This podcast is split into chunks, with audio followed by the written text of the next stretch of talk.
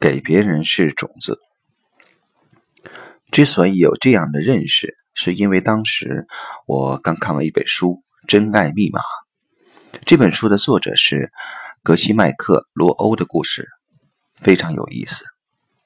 他是美国人，父母很早离婚，此后按照父母的离婚协议，他每年一半时间在爸爸这儿，一半时间在妈妈那儿。等他开始谈恋爱后，他每次的爱情都只能持续六个月。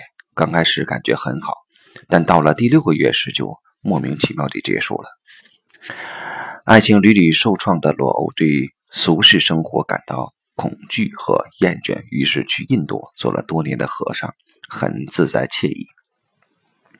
但突然有一天，他的老师对他说：“你要做生意。”他一开始不愿意，但后来一做就一鸣惊人。他做的是钻石生意，从最初的三个人和一张桌子，做到了拥有一万名员工和二点五亿美元的年营业额。更离奇的是，做了二十二年和尚后，他的老师说：“你要有一个伴侣。”相比起做生意来，他更不情愿和恐惧。但后来找到了一个堪称完美的精神伴侣——克瑞斯蒂·麦克纳利。她聪明、漂亮，和洛欧有同样的爱好和兴趣，而且精通中文、印度梵文和藏文。总之，符合格西麦克·洛欧对伴侣的一切期望。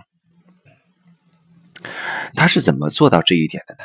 罗欧回答：“他的秘诀是，如果你想要任何东西，你先把这个东西给出去，给别人。”